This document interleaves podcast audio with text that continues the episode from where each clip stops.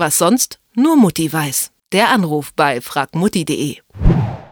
Heiligabend. Die Wohnung duftet nach den frisch gebackenen Plätzchen. Mutti bereitet gerade den Festschmaus vor. Bei den einen ist es Kartoffelsalat mit Würstchen, bei den anderen Karpfenblau oder vielleicht auch die gefüllte Gans. Egal, was am Abend dann auf dem Tisch wirklich stehen wird, es ist immer lecker und meistens auch zu viel. Und weil es so lecker ist, kann man auch nicht widerstehen und holt sich gleich mal Nachschlag. Man muss ja, bevor es weggeworfen wird und so weiter.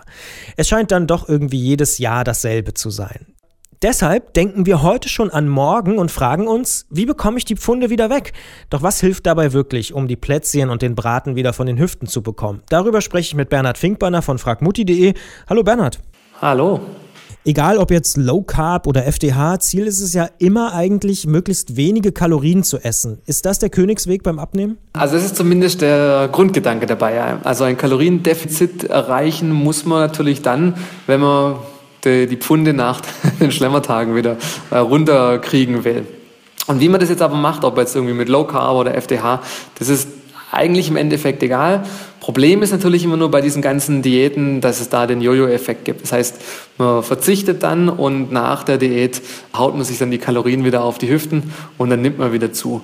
Da ist dann natürlich besser, dieses äh, Kaloriendefizit irgendwie längerfristig irgendwie zu halten und auch irgendwie so zu halten, dass man da nicht verzichten muss so arg. Also da muss man halt tatsächlich mit Disziplin ein bisschen seinen Alltag umstellen. Also Bewegung muss man äh, mit aufnehmen oder Sport und dann halt eben langfristig seine Ernährung auch umstellen. Also wir ernähren uns ja in der Regel oftmals irgendwie sehr ungesund und wenn man da auf eine gesunde Ernährung umstellt, also wenig äh, Zucker, sage ich jetzt mal, äh, wenig Süßes, nicht so viel Fett, vor allem nicht so viel tierisches Fett und dann lieber halt natürlich Gemüse, Obst, gesunde Fette oder Proteine.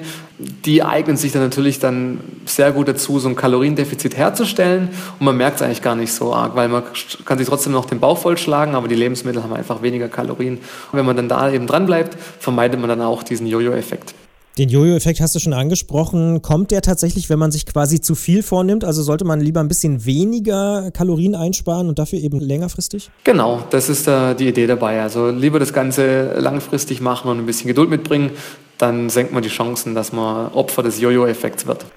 Kann man denn sagen, wie groß das Kaloriendefizit sein muss, damit es irgendwie vernünftig und dauerhaft funktioniert? Ähm, ja, so dieses Kaloriendefizit sollte nicht ähm, um mehr als 1000 Kalorien pro Tag unterschritten werden.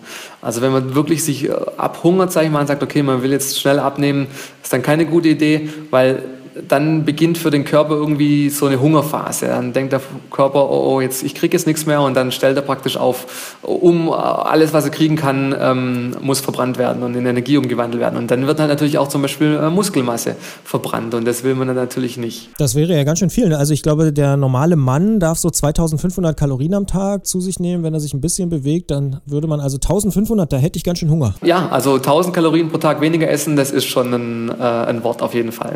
Welche Tools kann man denn eigentlich benutzen? Also gibt es irgendwelche cleveren Helfer, die mir dabei helfen können, beispielsweise vielleicht nur 300 oder 500 Kalorien weniger zu mir zu nehmen?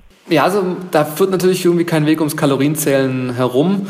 Besser ist es vielleicht auch zu schätzen, zu überschlagen, statt irgendwie zu zählen, weil man soll sich ja nicht ständig damit beschäftigen müssen, wie viel Kalorien man jetzt zu sich genommen hat. Es gibt natürlich eine ganze Menge Apps, die man sich auf sein Smartphone laden kann, die einem das Kalorienzählen so ein bisschen äh, erleichtern. Da kann man dann auch über den Barcode oder so zum Beispiel dann die Produkte einscannen, die man isst und dann wird es dann gleich in die Kalorien umgerechnet und ähm, dann hat man immer seinen Kalorienbedarf oder seinen Kalorienverbrauch.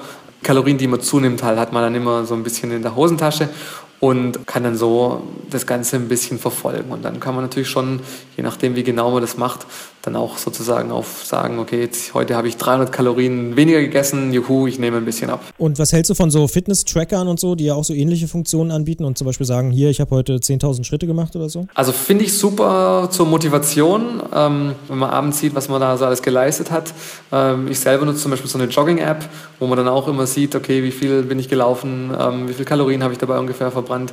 Ähm, und so ein Schrittzähler ist da eigentlich auch perfekt. Also wenn man jetzt sagen wir, ein bisschen Sportmuffel ist, aber trotzdem gerne irgendwie in der frischen Luft ein bisschen spaziert, und dann kann man da auch schon einige Zahlen zusammenbekommen ähm, und die motivieren dann meiner Meinung nach ganz schön und das ist natürlich dann top fürs, fürs Abnehmen. Also wer Statistik-Fan ist, der sollte sich vielleicht auch mal mit dem Abnehmen beschäftigen, dann kann es auch Spaß machen.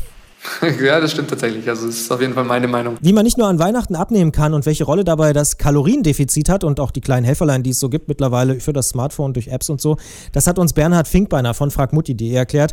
Ich sage vielen Dank und viel Spaß beim Weiterrechnen. Dankeschön.